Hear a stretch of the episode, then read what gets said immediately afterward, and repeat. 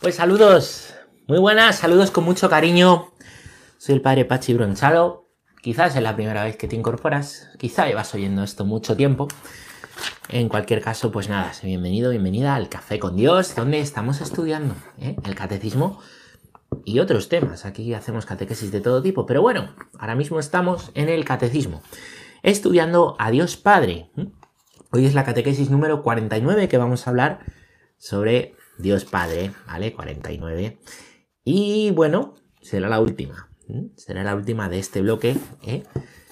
Pues en la que hemos estado hablando los últimos meses, ¿vale? Ya no sé cuánto tiempo, sé que son 49 catequesis acerca de Dios, que es nuestro Padre, como rezamos en el credo.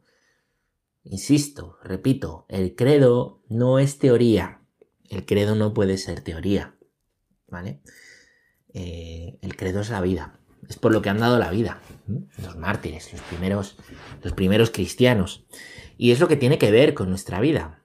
Siempre os lo uno mucho al testimonio. ¿Crees en Dios Padre? Bien. ¿Pero por qué?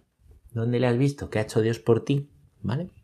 ¿Qué ha hecho Dios por ti? A veces pensamos, ¿qué voy a hacer por Dios? ¿Qué voy a hacer? ¿Qué voy a hacer? Pero si se nos olvida eh, lo que ha hecho Dios por nosotros y vivir del amor de Dios, ¿dónde vamos? ¿No? Y, viviendo el amor de Dios uno descubre pues su debilidad, que Dios te quiere por débil, ¿eh? Que Dios no te quiere por fuerte y por ser ahí un tal. Que Dios no quiere que des una talla, te quiere por débil, ¿eh? Ahora, que seas sincero, que digas la verdad y que esa debilidad, pues con esa debilidad le sigas, se la entregues, ¿no? El perdón por los pecados, pero la debilidad no es un pecado. A veces uno dice, me confieso que soy débil, no, hombre, no. Eso no es un pecado. Hay pecados, ¿vale? Apoyados en la debilidad, ¿vale? Pero, pero no, la debilidad viene de esa herida que hemos estado estudiando, ¿no? Em, en la caída, la caída del hombre, ¿no? Y la mujer después del pecado original, ¿no? Que ha quedado en nosotros, ¿no? Una herida que, pues, que hace que por ahí entre la tentación. La tentación tampoco es pecado, como os digo muchas veces. A Dios le decimos no nos dejes caer en la tentación. Caer en la tentación sí es pecado, pero no la tentación en sí, ¿no? Bueno, esto es importante aclararlo. Parece una pererullada, lo digo mucho. Pero tantas veces que por el otro lado, ¿eh? Se hace un, un cristianismo laxo y aguado y que nada es pecado y todo vale, y de supermercado, que me escucháis decir muchas veces. Por otro lado, podemos caer también en un pues en un cristianismo rígido. ¿no? La rigidez es propia de los cadáveres, ¿vale? En un cristianismo que piensa eh, continuamente más, más, nunca es suficiente, más, más, más, pero no, no vive del amor de Dios, no vive de la providencia y no hace el Evangelio sencillo, la sencillez evangélica. Buscad la sencillez a la hora de vivir el Evangelio. Buscad la sencillez evangélica. ¿vale? Bueno, sin más historias, vamos a empezar y vamos a leer el punto 410. Estamos en este último punto, punto cuarto. No lo abandonaste al poder de la muerte, ¿no? Es decir, estamos estudiando en este último párrafo de acerca de Dios, nuestro Padre, ¿vale? Pues el pecado original, la caída, ¿vale? Hemos visto que donde hubo pecado abundó la gracia, ¿vale? Hemos visto cómo cayeron los ángeles, hemos visto lo que es el pecado original y después del pecado original que hemos quedado en ese estado de caída, pecado original ya hemos visto que se perdona en el bautismo, vamos a ver por qué Dios no nos ha abandonado, chicos. Y dice el punto 410. Tras la caída, el hombre no fue abandonado por Dios. Al contrario, Dios lo llama y le anuncia de modo misterioso la victoria sobre el mal y el levantamiento de su caída. Este pasaje del Génesis ha sido llamado protoevangelio, por ser el primer anuncio del Mesías Redentor, anuncio de un combate entre la serpiente y la mujer, y de la victoria final de un descendiente de esta. Bueno.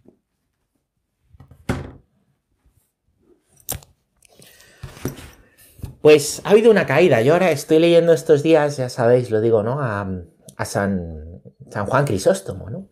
las catequesis bautismales, ¿no?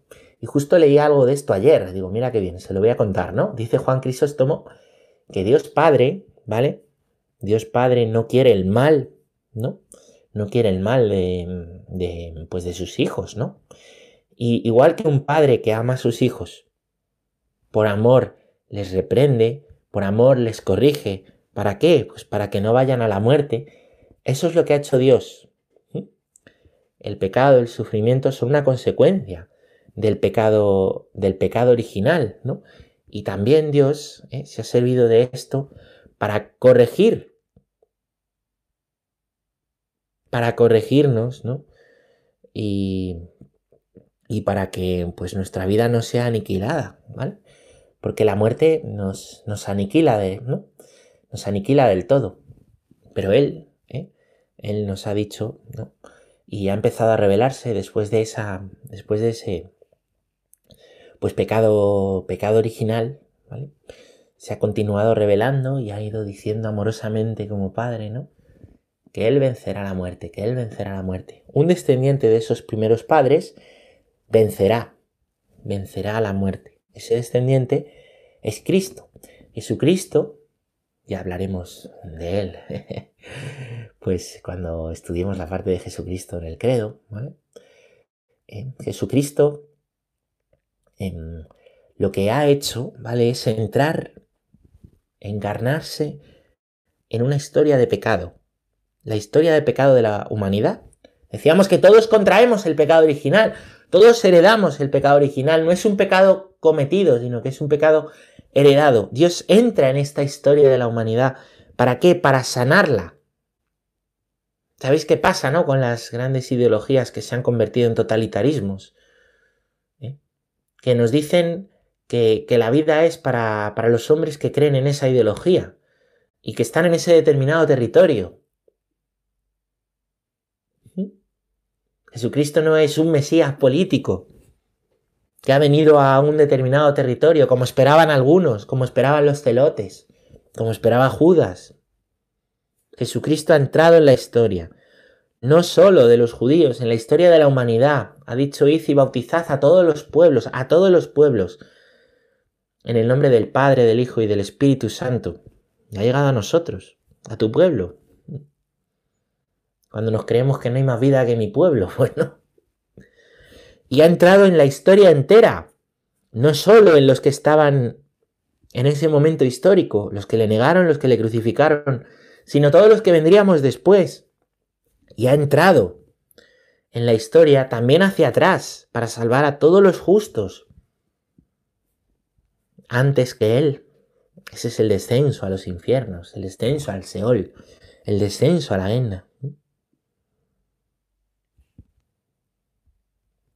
Que Dios no nos ha abandonado al poder de la muerte quiere decir que la salvación es para todo hombre, ofrecida a todo hombre, en todo tiempo y en todo lugar, no en un determinado contexto. Hay un momento en el que empiezan a morir las primeras generaciones cristianas y dicen, pero no ha vuelto el Señor. Y entienden que estamos en el momento escatológico, que pues que el Señor volverá en cualquier momento, así lo pedimos y lo deseamos los cristianos, que rezamos Maranatá en Adviento, ojalá lo hiciéramos, y lo, deseásemos, que viniese el Señor, si es que es lo mejor que puede pasar.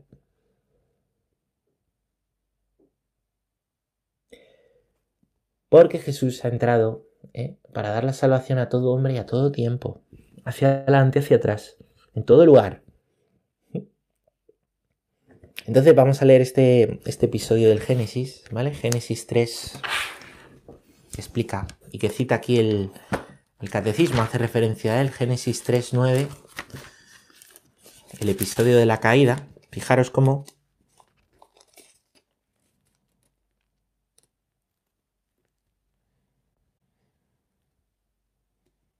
como dice, ¿no? Génesis 3.9. Ya ve Dios, llamó al hombre y le dijo, ¿dónde estás?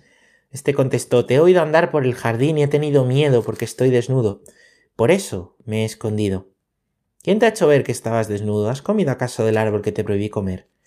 La mujer que me diste por compañera me dio del árbol y comí. Dijo pues Dios a la mujer, ¿por qué lo has hecho? La serpiente me sedujo y comí. ve Dios dijo a la serpiente, por haber hecho esto, maldita seas entre todas las bestias y entre todos los animales del campo. Sobre tu vientre caminarás y polvo comerás todos los días de tu vida. Enemistad pondré entre ti y la mujer, entre tu linaje y su linaje. Él te pisará la cabeza mientras acechas tú su calcañar.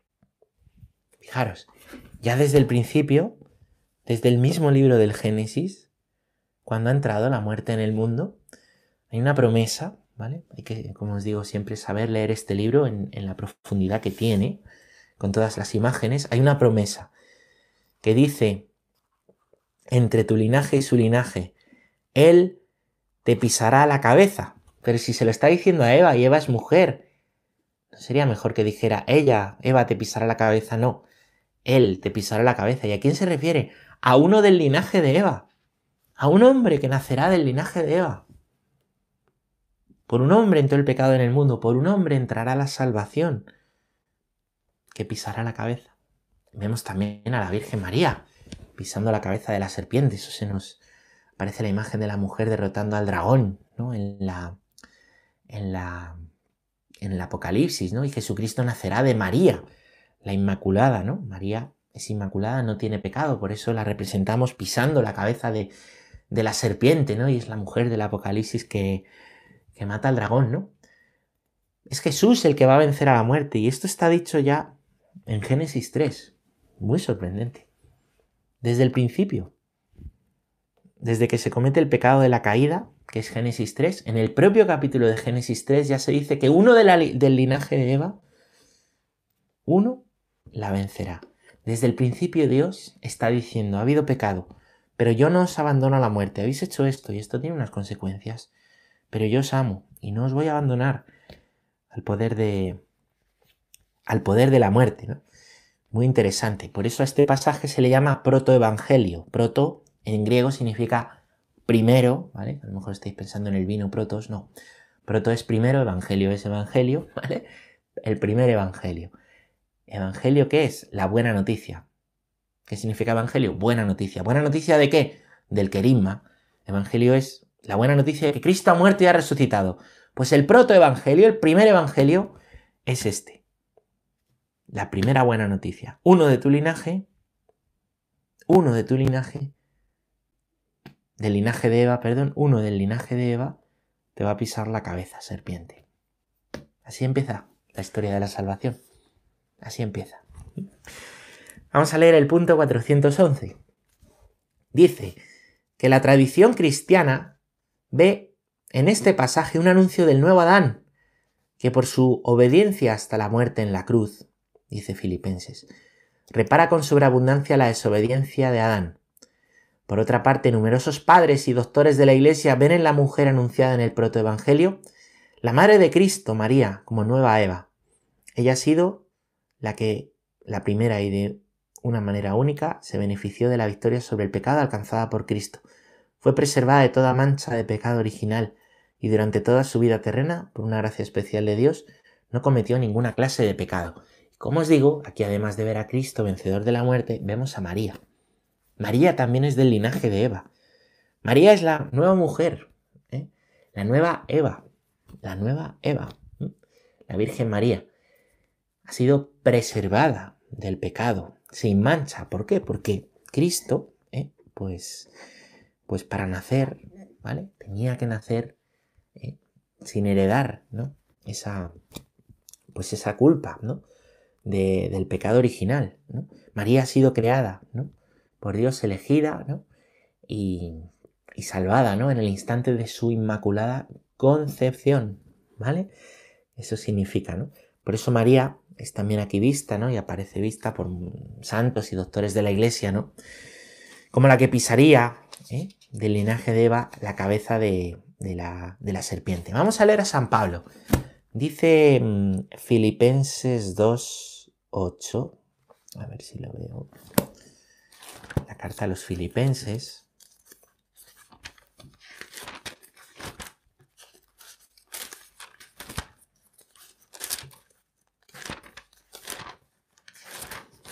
Hoy que no encuentro ahora a los filipenses, perdonad. Ah, aquí. Leo, Filipenses 2.8. Cristo se rebajó a sí mismo haciéndose obediente hacia la muerte y una muerte de cruz. Y una muerte de cruz. Ahí lo tenemos, ¿no? ¿Qué es la fe? Obediencia a Dios. Seguir a Dios en obediencia. ¿Qué hizo Cristo? Se hizo obediente a Dios. Obediente a Dios hasta la muerte y una muerte de cruz. Es por esta obediencia, ¿vale? Que Cristo tiene, ¿vale? Por cómo obedece Dios y dice, hágase tu voluntad hasta el final y la voluntad del Padre, pues era esa. Es por ello, ¿no? Por lo cual, ¿vale? Por lo cual, ¿eh? y pues la muerte ha sido vencida. La cabeza de la serpiente ha sido aplastada, porque Cristo obedeció al Padre, porque Cristo obedeció al Padre. Por eso cuando Cristo nos llama a hacer su voluntad, es lo mejor. ¿Por qué? Porque quiere nuestra salvación, porque siguiendo su voluntad nos unimos a Él. Por eso cuando Cristo nos pide adhesión y la fe, tened fe, yo he vencido al mundo, tened fe, nos pide, nos dice que pidamos fe una y otra vez, una y otra vez. ¿Por qué es esto? Es la fe y la obediencia en la adhesión a la palabra de Dios lo que nos salva. ¿eh? Nos unimos a, a Él, ¿no? Nosotros no nos podemos salvar en nuestras fuerzas, es por la fe en Él y por la obediencia a Él, la confianza plena en Él, que Él es el Señor de mi vida y que Él es el Señor de la historia, como Él me abre la salvación. El cielo no se entra por nuestras fuerzas. No es una cuestión de presentar aquí mil buenas obras y con esto entro. No es hacer un trueque con Dios. Las obras, dice Santiago, son una consecuencia de la fe. Es la adhesión a Cristo. ¿eh? La adhesión a Cristo, ¿eh? que es el único que ha vencido a la muerte la que nos salva. Bueno, vamos a leer el punto 412. ¿eh? Para terminar este, este punto de no lo abandonaste al poder de la muerte, que dice, pero ¿por qué Dios no impidió que el primer hombre pecara? San León Magno responde, la gracia inefable de Cristo nos ha dado bienes mejores a los que nos quitó la envidia del demonio. Santo Tomás de Aquino, no se opone a que la naturaleza humana haya sido destinada a un fin más alto después del pecado. Dios, en efecto, permite que los males se hagan para sacar de ellos un bien mayor. De aquí las palabras de San Pablo, donde abundó el pecado, sobreabundó la gracia. Y en la bendición del cirio pascual. Oh feliz culpa que mereció tal y gran redentor. Bueno. ¿Por qué Dios no impidió que el primer hombre pecara? Quizás es algo que te has preguntado. Quizás es algo que algunos de nosotros nos hemos preguntado alguna vez, ¿no? Entra dentro de una lógica del que piensa y por qué. Si el pecado vino a complicarnos las cosas. Dice León, León Magno, eh, gracias a ese pecado Dios nos ha dado una gracia más grande, es lo que viene a decir. Dice Santo Tomás de Aquino, ¿no? Mm, bueno, no aquí, pero anteriormente nos habla, ¿no? De que Dios por amor nos ha dejado esa libertad, ¿vale? La libertad y aquí lo que nos dice, ¿no? Traduzco lo que dice Santo Tomás de Aquino, lo, lo simplifico eh, un poquito, ¿no? Eh, gracias al pecado de Adán se ha cumplido, ¿no? Eso que dice San Pablo, que del mal Dios saca un bien, que Dios tiene la última palabra sobre la historia, es el único que de los males los puede enderezar, ¿no? Santo Tomás eh, pues define el mal como una ausencia de, como una ausencia de bien, ¿no? Dice que solo hay un principio creador que es bueno, que es Dios. Por eso, hasta cuando hay mal y acontece el mal, el sufrimiento de eso, si nos unimos a Dios, Dios puede sacar un bien. ¿Por qué? Porque el mal no está al mismo nivel que el bien. Esto os lo explico eh, y lo digo muchas veces. El mal no está al mismo nivel que, que el bien, porque no hay dos principios, uno de mal y uno de bien. Hay un principio de bien. Y la ausencia de ese bien o el mal uso de ese bien es el mal, pero es Dios el que tiene la última palabra. Como Dios es el principio de bien, puede sacar bien del mal. También en tu vida. Y así lo reconocemos los cristianos. Lo dice San Pablo, donde abundó el pecado, sobreabundó la gracia. ¿eh? Y lo decimos en la liturgia, en el pregón pascual, que acabamos de rezar en este tiempo de Pascua. ¿eh? Fijaros, en el pregón pascual cantamos, oh feliz culpa que mereció tal y tan grande redentor Esto es muy fuerte. Lo cantamos todos los años en el pregón pascual. Oh feliz culpa, que mereció tal y tan grande redentor. Está diciendo feliz culpa. Está diciendo la culpa, la consecuencia del pecado. Podemos decir que es feliz. Podemos dar gracias porque esa culpa, Dios es tan bueno que nos ha merecido la redención. No es tomarse a broma, decir, ah, hemos pecado y el Señor que es muy bueno. No, no. Es decir, esto fue gravísimo, pero ahora entendemos, entendemos que gracias a que esto fue tan grave, entendemos quién es Dios verdaderamente. Entendemos que la gracia, el amor de Dios, la bondad de Dios, es mucho mejor. Lo que os digo siempre, solo puede entender la gracia y lo grande que es la gracia quien entiende lo grave que es el pecado.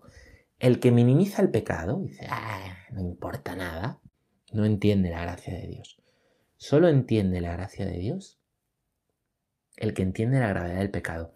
En la peli de Amanece en Calcuta, em, que algunos habéis visto y otros veréis, aparece el testimonio de María del Himalaya, que está por YouTube, os aconsejo verlo, ¿no? Entonces, bueno, lo cuenta en la peli otra vez, no, no os hago ningún spoiler, es tremendo el testimonio, a mí cada vez que lo escucho me deja helado de cómo ella se pasó tres horas delante de, un crucifijo, ¿no? Llorando sus pecados siendo consciente de lo que había hecho y al mismo tiempo, ¿eh? pues, pues en el amor del Señor, llorando, ¿eh? llorando no de desesperación, sino de dolor por todo lo que había hecho, ¿no? Ella era médico abortista, ¿eh? asistente, vamos. El dolor de todo lo que había hecho y al mismo tiempo la feliz culpa de, de haber conocido a Dios y decir lo que importa ahora es la vida que empiezas conmigo. Llora los pecados el que entiende la gravedad de los pecados. Es un don que Dios te da, es una gracia. Y ahí dice en la película, dice, qué bueno fue para mí llorar los pecados, ¿no? Porque, porque, porque esas lágrimas son para lavar el alma. En Apocalipsis 5 aparece, ¿no? Em, pues aparece, ¿no? El libro de la vida, que, solo se abre con lágrimas, ¿no? Muchas cosas de nuestra vida no las queremos tocar, no queremos... Y, necesitamos llorarlas delante de Dios, llorarlas para poder abrirlas y entregárselas a Dios.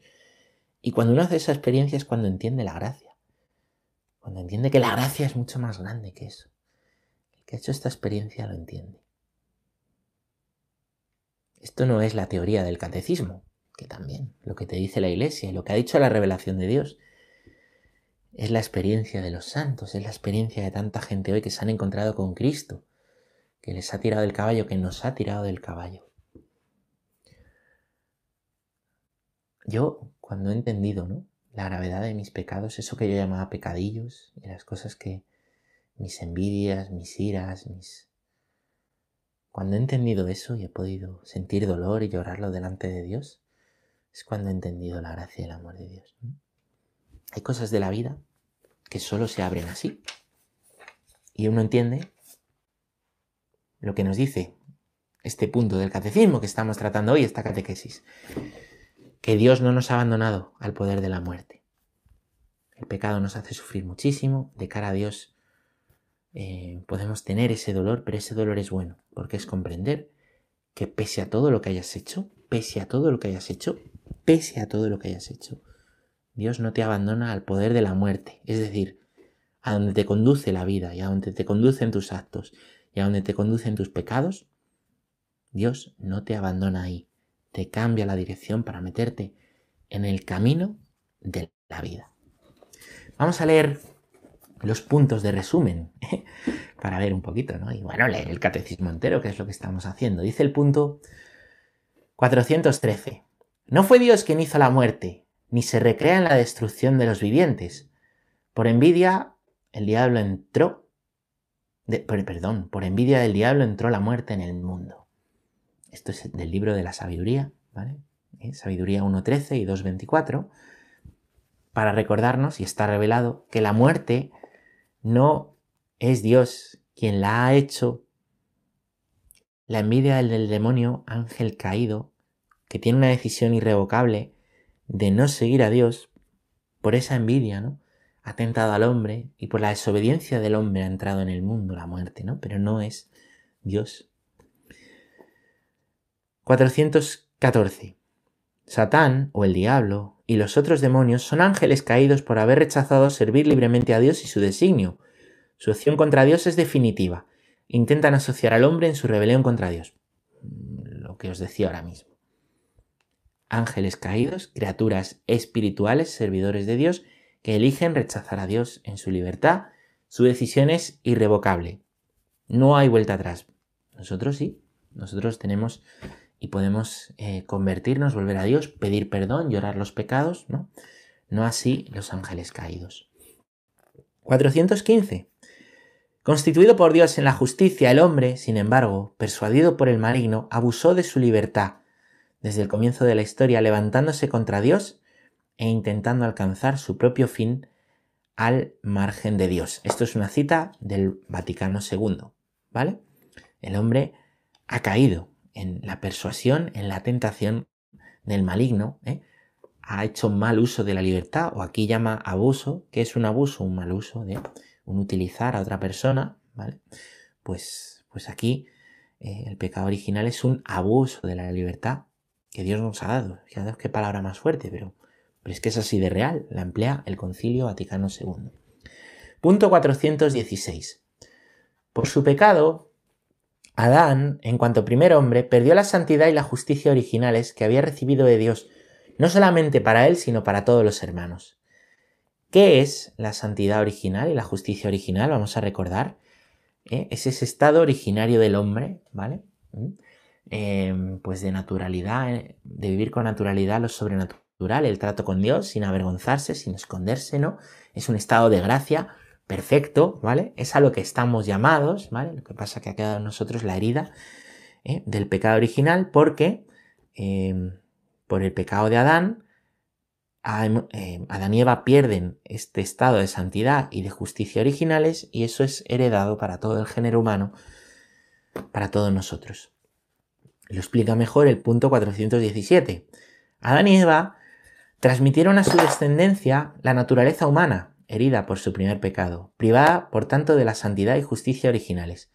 Esta privación es llamada pecado original. El pecado original, como os decía, no es un pecado cometido, sino que es una herencia de la caída de los primeros padres. Punto 418. Como consecuencia del pecado original, la naturaleza humana quedó debilitada en sus fuerzas, sometida a la ignorancia, al sufrimiento y al dominio de la muerte, e inclinada al pecado, inclinación llamada concupiscencia. ¿Vale? Queda en nosotros una herida, la debilidad, que os decía, que no es pecado, ¿no? Pero hace que la vida se convierta en un combate. En un combate, pues que, que vivimos, un combate por amar a Dios. Y parte de ese combate es reconciliarse con la propia historia. Y parte de ese combate es aceptar la propia debilidad porque para seguir al Señor, el Señor ha venido a llamar a los débiles, a los cojos, ciegos y mancos. Hay que aceptar nuestra propia debilidad para ponernos en el camino de Dios. Dios no te pide, oye, eh, no te exige, no me falles ni una. Te dice, sígueme, coge tu cruz y sígueme. Ya, pero es que soy cojo, soy débil, soy... Coge tu cruz y sígueme. Haz lo que puedas. No nos llama a dar ahí una talla, tienes que llegar hasta aquí. Si no llegas hasta aquí, hasta el 5 raspado, no. No, no, no. Esos son nuestros moralismos, ¿vale? Él nos pide, sígueme, que yo te quiero. Punto 419. Mantenemos, pues, siguiendo el concilio de Trento, que el pecado original se transmite juntamente con la naturaleza humana, por propagación, no por imitación, y que se halla como propio de cada uno. Bueno, Trento viene también a, poner y a clarificar toda la doctrina que Lutero eh, pues ha, liado, ¿vale? Ha liado. Para Lutero, la visión es que estamos, y los, los primeros teólogos luteranos, tan heridos, tan heridos, es una visión muy pesimista, pues que al final no podemos hacer nada bien, ¿no? Nada bien, es, un tormento, ¿no? Esa teología. Em, es pesimista, ¿no? Es, sí, bueno, Me a meter en un charco, no me meto. Em, el concilio de Trento pues viene a, clarificar esto, nos dice que efectivamente estamos heridos, pero que eso no nos imposibilita totalmente, ¿no? De hacer actos buenos, ¿vale? Y nos dice también, pues que el pecado original eh, se hereda, no se imita, ¿vale? Por propagación, no por imitación, ¿no? Es que yo veo un hombre que hace el mal y le imito y hago el mal, entonces vamos a impedir que los hombres hagan el mal y así nadie imitará el mal. No, no, eso es lo que a veces quieren las utopías políticas. No vamos a quedarnos solo con los que nosotros decimos que son buenos, que no, que no es una cuestión de eh, simplemente de, de modos de hacer las cosas, que hay que educar en el bien, por supuesto, y hay que educar en la virtud a los niños, a los jóvenes, y nosotros tenemos que educarnos en la virtud, los adultos, ¿no? Pero que, que está en la naturaleza. Que aunque aquí erradicáramos a los malos de la ciudad, la naturaleza humana está herida y surgirán, ¿eh? si no se vive en santidad y en conversión, pues otros, ¿eh? ¿vale? Aparte que luego el Evangelio nos pone en verdad, porque el Evangelio nos dice, claro, tú miras la, la paja en el ojo ajeno y la viga en el tuyo no la ves, dices, dices, este es adúltero porque está con otra mujer, pero claro, tú cuando, cuando piensas en ella en tu corazón ya adulteras, ¿no? Y bueno, afina mucho, ¿no? Los, las, de bienaventuranzas, la nueva ley, ¿no? Que nos anima a confiar en la gracia del Señor para que esa nueva ley se cumpla en nosotros y a seguir al Señor ¿eh? y a, trabajar por ello. Punto 420. La victoria sobre el pecado obtenida por Cristo nos ha dado bienes mejores que los que nos quitó el pecado. Donde abundó el pecado, sobreabundó la gracia. Esto lo hemos dicho hoy. La vida que Dios nos ha dado, que Dios da a los primeros padres, se ve truncada por el pecado. Lo que Dios nos da con Cristo es mejor. Estamos llamados con Cristo y en obediencia a Cristo y viviendo y siguiéndole, ¿no? Pues a vivir la vida íntima con Dios. Dios nos ha abierto la puerta del corazón, que se abre desde dentro, la intimidad del corazón. Que tú, en tu libertad, Dios te dice, estoy a la puerta y llamo. Si me abres, entraré y cenaré contigo. Si no me abres, seguiré afuera como un mendigo. Esto lo dice el Apocalipsis.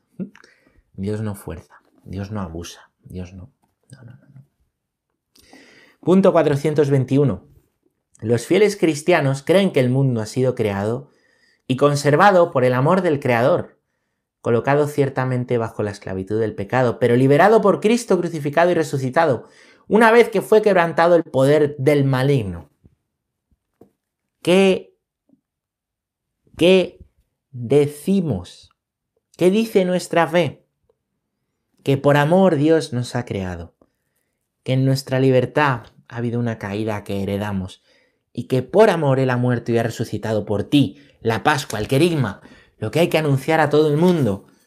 Has hecho esto, pero Dios te ama, ha muerto por ti, va a vencer esto en ti, quiere vencer esto en ti, pero no seas soberbio, ábrele la puerta, cambia tu vida, te llama la conversión, no sigas por ahí, no te justifiques, que solo Cristo te justifica, entrégale a Dios lo que hay.